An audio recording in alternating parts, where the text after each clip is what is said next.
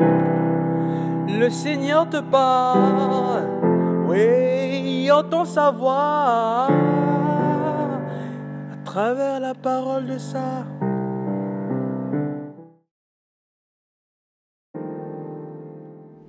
Bien-aimé dans le Christ, dans l'évangile d'aujourd'hui, il est question de bonheur, car il y a beaucoup de bonheur, de joie à écouter la parole de Dieu. Le Christ, dans l'évangile de ce jour, affirme Wow, good! Malheureuse es-tu, Bethsaïde, malheureuse es-tu, Corazine, car tu n'écoutes pas, tu n'écoutes pas les messages du Seigneur, tu n'écoutes pas ses, ses messages, tu n'accueilles pas sa parole. Oui, parce que nous n'écoutons pas, nous ne recevons pas cette parole, nous devenons comme des hommes et des femmes sans racines, sans fondement.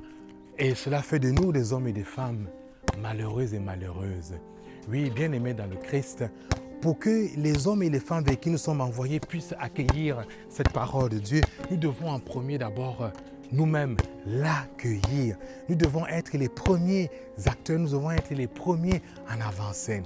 Car pour moi, si la parole de Dieu fait du sens, elle fera aussi du sens pour la personne qui me voit parce que je deviens un témoin, je deviens un exemple, je deviens un modèle. Oui, bien-aimé dans le Christ,